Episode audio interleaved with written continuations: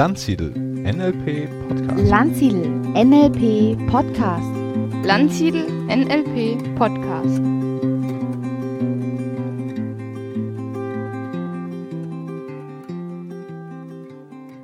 Hallo, mein Name ist Ralf Stumpf. Ich mache seit über 30 Jahren NLP und leite seit 2016 den Berliner Standort von Landsiedel NLP Training. Mein Schwerpunkt im NLP ist das Modeling und Modeling war auch der Grund, warum ich 1986 mit NLP angefangen habe. Ich wollte Modeling lernen. In diesem Podcast will ich dir erklären, wieso Modeling der Turbo für deine persönliche Entwicklung ist. Es geht auch darum, warum es überhaupt nicht möglich ist, jemanden zu modellieren. Und am Ende gibt's noch eine Übung. Jeder NLPler kennt ja Modeling oder glaubt zumindest es zu kennen. Modeling, das ist doch das, wo man sich ein Modell nimmt und dessen Strategie herausfindet, so dass man es nachmachen kann. Ja, im Prinzip schon, aber im Detail ist es dann doch ein bisschen anders. Das fängt also, wie gesagt, damit an, dass man überhaupt nicht eine Person modellieren kann. Mal angenommen, du wolltest Milton Erickson modellieren. Dann wäre natürlich die Frage, was bedeutet das eigentlich, Milton Erickson zu modellieren? Da meinst du wahrscheinlich, du möchtest seine therapeutischen Fähigkeiten modellieren oder seine fast magischen Künste, anderen Menschen zu helfen.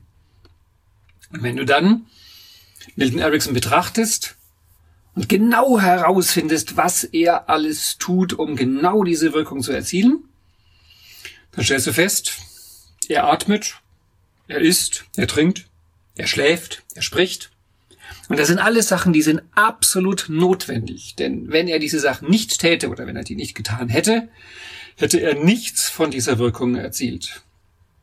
Ja, wahrscheinlich hast du das jetzt überhaupt nicht gemeint und hättest es auch nicht modelliert. Richard Bandler und John Grinder haben das damals auch nicht von Ericsson modelliert. Aber die Frage ist doch, warum eigentlich nicht, wenn die Sachen doch essentiell wichtig sind für die Wirkung, die er erzielt hat? Ganz einfach. Es ist, wie gesagt, komplett sinnlos zu versuchen, eine Person zu modellieren. Was man modellieren kann, ist den Unterschied zwischen zwei Personen oder den Unterschied zwischen mehreren Personen. Es klingt jetzt vielleicht trivial, aber in dieser so selbstverständlich klingenden Aussage steckt viel verborgenes Potenzial für das Modeling, deine Persönlichkeit zu verändern. Im Modeling geht es also darum, den Unterschied zwischen zwei Personen herauszufinden.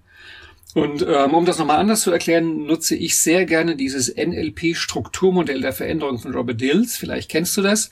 Bei Dills heißt das gegenwärtiger ändernswerter Zustand plus Ressource ist gleich künftiger erwünschter Zustand. Ich notiere das immer gerne mathematisch ähm, als traurigen Smiley, also als Frowny, ein Pluszeichen, ein Herzchen für die Ressource, ein Ist-Gleichzeichen und ein Smiley für den künftigen erwünschten Zustand. In der Kurzform nenne ich das dann von A nach B, wobei dieses A, Punkt A dem Frowny entspricht, also dem gegenwärtigen änderswerten Zustand, und das B, Punkt B entspricht dem Smiley, dem künftigen erwünschten Zustand. Beim Modeling entspricht das Modell dem Zielzustand, dem künftigen erwünschten Zustand, also dem Smiley oder dem Punkt B. Die Vergleichsperson entspricht Punkt A dem gegenwärtigen Zustand und das Modeling selbst oder die Strategie, die man herausmodelliert, die entspricht diesem Herzchen, also der Ressource. Und wenn du diese Formel jetzt mathematisch korrekt nach dem Herzchen, also nach der Ressource auflöst, dann steht da, die Ressource ist gleich der erwünschte Zustand minus dem gegenwärtigen Zustand. Und du weißt ja aus der Mathematik, Minus ist die Differenz oder auf Deutsch übersetzt der Unterschied. Es geht also in diesem Modell auch wieder um den Unterschied zwischen dem Modell und der Vergleichsperson. Und nachdem es um den Unterschied geht, bedeutet das wiederum, dass du alles, was bei Modell und Vergleichsperson gleich ist, nicht modellieren musst. Wenn Milton Erickson also atmet, isst und trinkt und du auch atmest, isst und trinkst, dann musst du das nicht modellieren. Ich vermute mal, bis dahin klingt das trivial für dich. Ah, jetzt kommt's. Bisher habe ich in den Beispielen die Vergleichsperson im Modeling gleichgesetzt mit der Person, die das Modeling macht. Das ist häufig der Fall und ich vermute mal, dass es damals bei John und Richard genauso waren. die haben ja im Grunde den Unterschied zwischen ihren eigenen therapeutischen Künsten und denen von Milton Erickson modelliert. Das ist übrigens am Rande bemerkt deswegen interessant, weil Bandler und Grinder, weiß Gott, nicht unwissend waren, sondern im Gegenteil auch schon durch die Modellings, die sie davor gemacht haben, von Virginia Satir einiges auf dem Kasten hatten und heute noch haben. Und all die Sachen sind natürlich in dem Ericsson-Modeling nicht weiter berücksichtigt. Die muss man ergänzen. Es gibt dann im Modeling auch noch den anderen Fall, dass man als Modellierender ein Modell und eine Vergleichsperson modelliert oder, das ist dann die quasi äh, der Goldstandard des Modellings, eine Gruppe von Modellen, eine Gruppe von Vergleichspersonen. Darum geht es aber heute nicht. Wir bleiben vorerst bei der Situation, dass du das Modeling machst und gleichzeitig selbst die Vergleichsperson bist. In dem Fall geht es dann darum herauszufinden, was dich persönlich vom Modell unterscheidet. Und alles, was bei euch gleich ist, ist in dem Fall ziemlich egal. Das heißt, wenn dir Bestätigung wichtig ist, machst du jetzt eine ganz neue Erfahrung. Ich gebe dir ein Beispiel. Mal angenommen, du verdienst 1000 Euro. Pro Monat, pro Woche, pro Tag, pro Stunde, such dir es raus. Und weiter angenommen, du willst mehr verdienen und suchst dir dafür ein Modell. Und jetzt findest du einen, der verdient 1500 Euro und lässt sich von dir modellieren und ihr unterhaltet euch. In dem Gespräch wirst du vermutlich ganz oft feststellen, dass dein Modell die Sachen ziemlich so macht wie du. Ja, genau so mache ich das auch richtig. Ganz meine Meinung, super, endlich sagt's mal einer. Ich meine, so ein Modeling ist ein Fest von Pacing und Bestätigung und tut der Seele richtig gut. Allerdings ist so, nachdem man eigentlich nie die komplette Performance von einem Modell übernehmen kann, wird dich das Modeling vielleicht von deinen 1000 Euro auf 1100 Euro bringen. Wow, schon cool. Und jetzt stell dir mal vor, du darfst mit Bill Gates über dein Geldthema reden. Bill Gates, der reichste Mensch der Welt. Es ist schon klar, dass dir das Gespräch unendlich viel mehr bringen könnte. Und es ist auch klar, dass dich von Bill Gates sehr viel mehr unterscheidet als von deinem 1500 Euro Freund. Es ist zu vermuten, dass Bill Gates Geldstrategie komplett anders ist als deine. Wahrscheinlich so anders, dass du vieles überhaupt nicht verstehst, wenn er das sagt. Und jetzt wird's richtig spannend, weil auf Pacing und Bestätigung von Seiten von Bill Gates wirst du in dem Gespräch vermutlich verzichten müssen. Dafür kannst du wirklich viel lernen. Und jetzt bemerkst du den entscheidenden Unterschied zwischen einem Modeling-Gespräch und allen anderen Gesprächen, die man als LLPler so führt. Denn im Modeling-Gespräch geht es darum, dass sich dein Gesprächspartner nicht verändert. Das ist überraschend, gerade für NLPler, denn wir sind ja Meister der Veränderung. Normalerweise ist es ja so, dass zum Beispiel im Coaching oder im Training einer zu dir kommt und sich verändern will und wenn der was lernen will, will er sich auch verändern. Und normalerweise bist du als NLPler die Quelle dieser Veränderung. Und in der Regel verändert sich dein Coachee oder Trainee mehr, als du dich veränderst, wenn du dich überhaupt veränderst. Das heißt, das normale Setting im NLP ist, dass der NLPler mehr oder weniger so bleibt, wie er ist und der Gesprächspartner sich verändert. Das tut der Seele gut, das schmeichelt, das bestätigt und im Training, seien wir mal ehrlich, ist es ja oft so, da sitzen 20 Leute vor dir und die wollen so werden, wie du bist. Oh, ist das schön. Und genau aus dem Grund ist Modeling, finde ich, so gut zur inneren Balance und zur seelischen Hygiene. Denn das Schlimmste, was dir im Modeling passieren kann, ist, dass dein Modell sich dir angleicht. Also mal wieder zurück zu dir und Bill Gates. Angenommen, zwischen euch ergibt sich ein angeregtes Geplauder über Geld und alles Mögliche und weiter angenommen, Bill Gates kann jetzt toll kommunizieren, ist empathisch, ist zugewandt.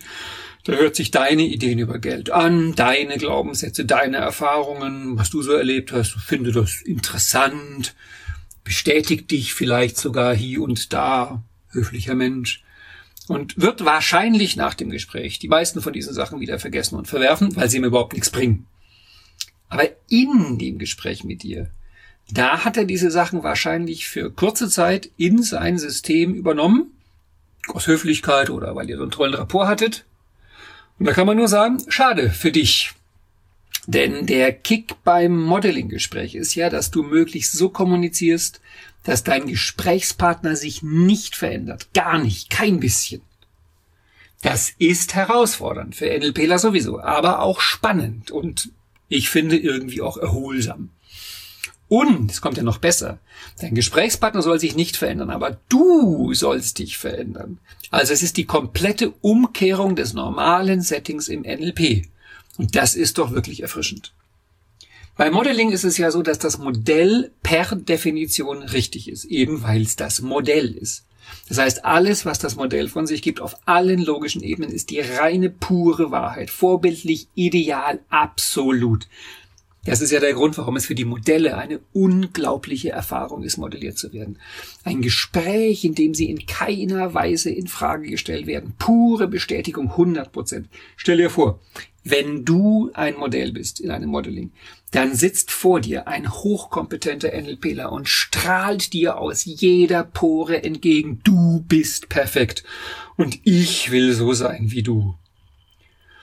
Das ist schon was, was die Modelle sehr genießen. Für dich als Modellierer bedeutet das im Gespräch dann ganz konkret, dass du an all den Stellen, wo du stutzt, wo du was nicht verstehst, wo du verwirrt bist, da freust du dich. Denn da hast du einen Unterschied, einen grundlegenden Unterschied entdeckt zwischen dir und dem Modell. Und das ist schön. Denn eins ist ja klar, wenn Bill Gates alles so machen würde wie du, dann hätte er eben auch so viel Geld wie du.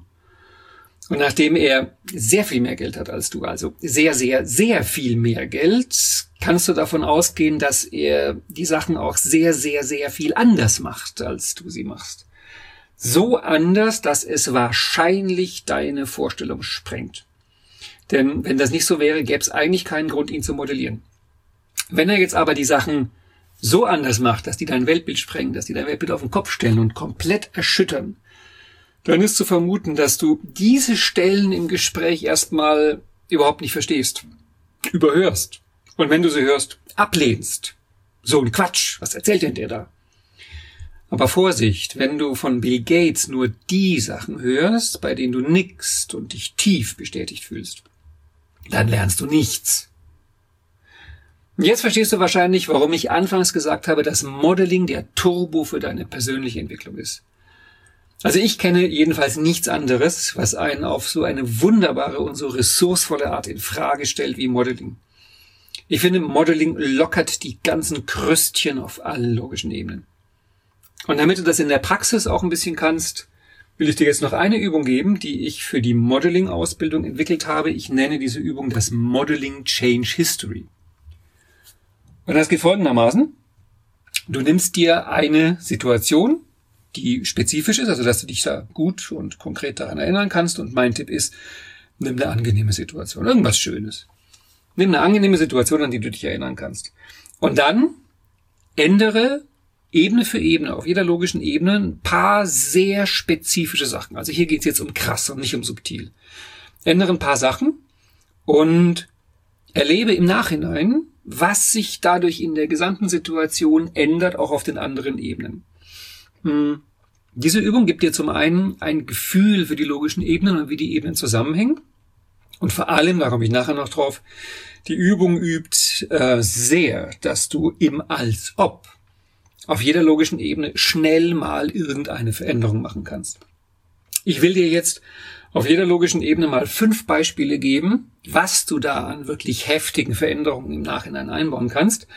Das sind wie gesagt nur Beispiele. Du kannst dafür gerne auch andere Sachen nehmen und ähm, ich werde es jetzt nicht ganz in dem Tempo machen, wo du wirklich mitmachen kannst. Das heißt, wenn du gleich mitmachen willst, ist es gut, wenn jetzt der Finger oder der Mauszeiger schon auf die Pausentaste geht, dass du nach den Beispielen die Zeit hast, die Sachen auch auszuprobieren. Okay, dann bitte ich dich, geh in deine Situation, stell dir also das vor, was du da erlebt hast, spezifisch die Situation. Und dann lass uns zuerst ein paar Sachen auf der Verhaltensebene verändern. Wie wäre die Situation gewesen, wenn du sehr häufig geblinzelt hättest? Wie wäre im Vergleich dazu die Situation gewesen, wenn du im halben Tempo gesprochen hättest die ganze Zeit? Wie wäre die Situation gewesen, wenn du die Hände zu Fäusten geballt hättest? Und wie wäre die Situation gewesen, wenn du lauter gesprochen hättest? Und noch eine Möglichkeit, wie wäre die Situation gewesen, wenn du wesentlich heftiger dabei geatmet hättest? Bei all den Sachen wirst du vermutlich merken, obwohl du nur auf der Verhaltensebene etwas veränderst, verändern sich auch Sachen auf anderen Ebenen. Okay, lass uns jetzt auf die Ebene 3 gehen, internale Strategie. Wie wäre die Situation gewesen, wenn du innerlich kleine und dunkle Bilder gesehen hättest? Wie wäre es gewesen, wenn du innerlich die Nationalhymne gehört hättest?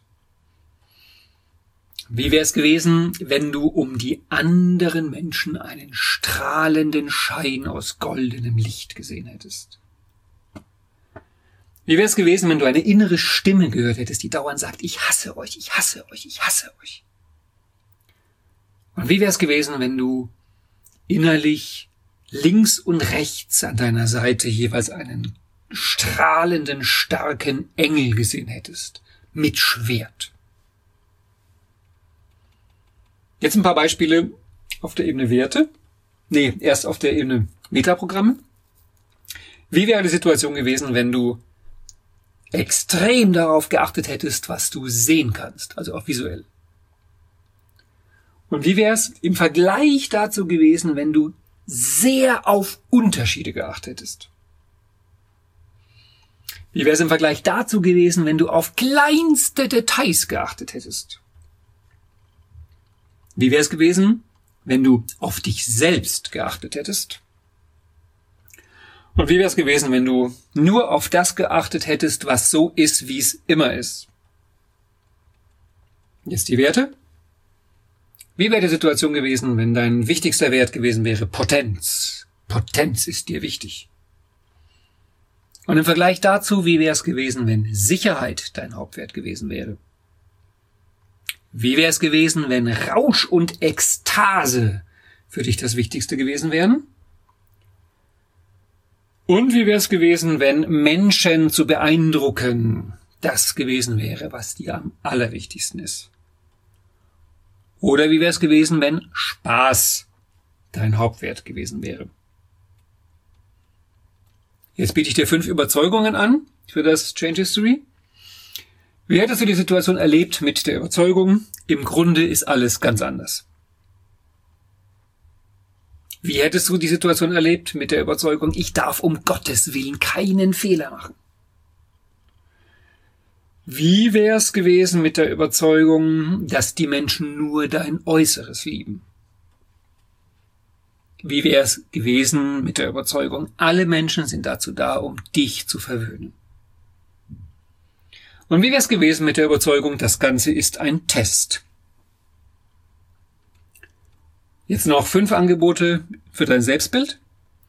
Wie hättest du die Situation erlebt mit der Überzeugung, ich bin ein Dieb? Und wie anders mit der Überzeugung, ich bin ein Sexgott oder eine Sexgöttin? Wie mit der Überzeugung, ich bin sehr gefährlich? Und verglichen damit, wie wäre es gewesen mit der Überzeugung, ich bin eklig? Und wie wäre es gewesen mit der Überzeugung, ich bin die Wahrheit? Jetzt noch Sachen für die Zugehörigkeitsebene. Wie hättest du das Ganze erlebt mit der Zugehörigkeit? Ich bin einer der erleuchteten Meister. Wie hättest du es erlebt, wenn du das Ganze für deine Kinder oder deine Nachkommen erlebt hättest? Wie hättest du es erlebt, wenn du das tiefe Gefühl gehabt hättest, du bist Teil der Elite?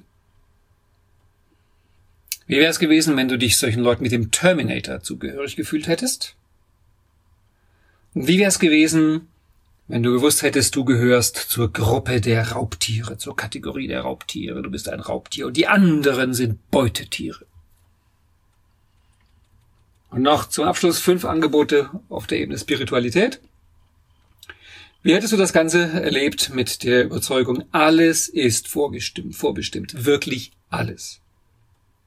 Oder mit einer Überzeugung, die aus einem Woody Allen Film ist, das, was du die Realität nennst, ist in Wirklichkeit der Traum eines Hundes.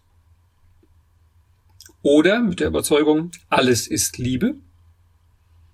Oder mit der Überzeugung, das Leben hat keinen Sinn, alles ist Zufall und Chaos.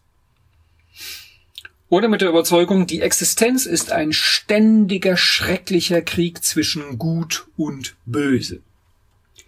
Ich vermute mal, du merkst schon, wenn du diese Übung jetzt ein bisschen mitgemacht hast oder nachher in Ruhe machst, dass wenn du auf einer Ebene etwas veränderst, wie gesagt, anfangs heftige Sachen, später können das mehr subtile Sachen werden, ändert sich auf allen anderen Ebenen normalerweise auch. Was diese Übung bringt die fürs Modeling zweierlei. Das erste ist, sie gibt dir immer mehr Erfahrung und Geläufigkeit und übt deine Intuition, dass wenn du einem Modell gegenüber sitzt und Dinge kommen, die dich verwirren, die du erst nicht verstehst, lernst du sie einfach mal im Als ob zu übernehmen und kannst schnell testen, ob das, was du da möglicherweise hörst als Glaubenssatz, als Selbstbild, als Wert, als inneres Bild, wirklich zu dieser Veränderung führen kann, die du modellieren möchtest.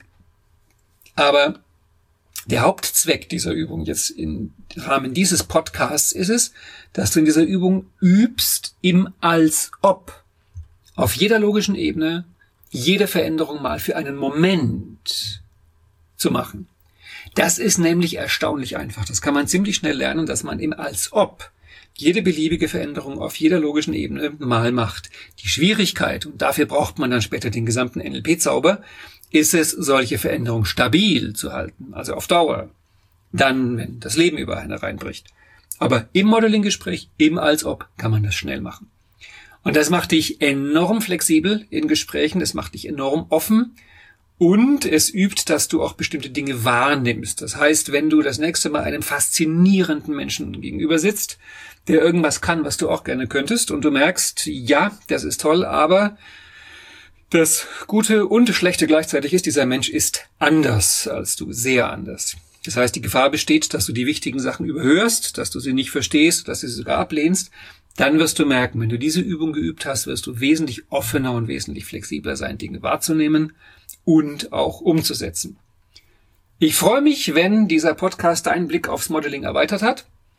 Probier es aus, die Sachen, probier die Übung aus, mach deine Erfahrungen und lass mich auch gerne wissen, was bei dir aus diesen Sachen entstanden ist.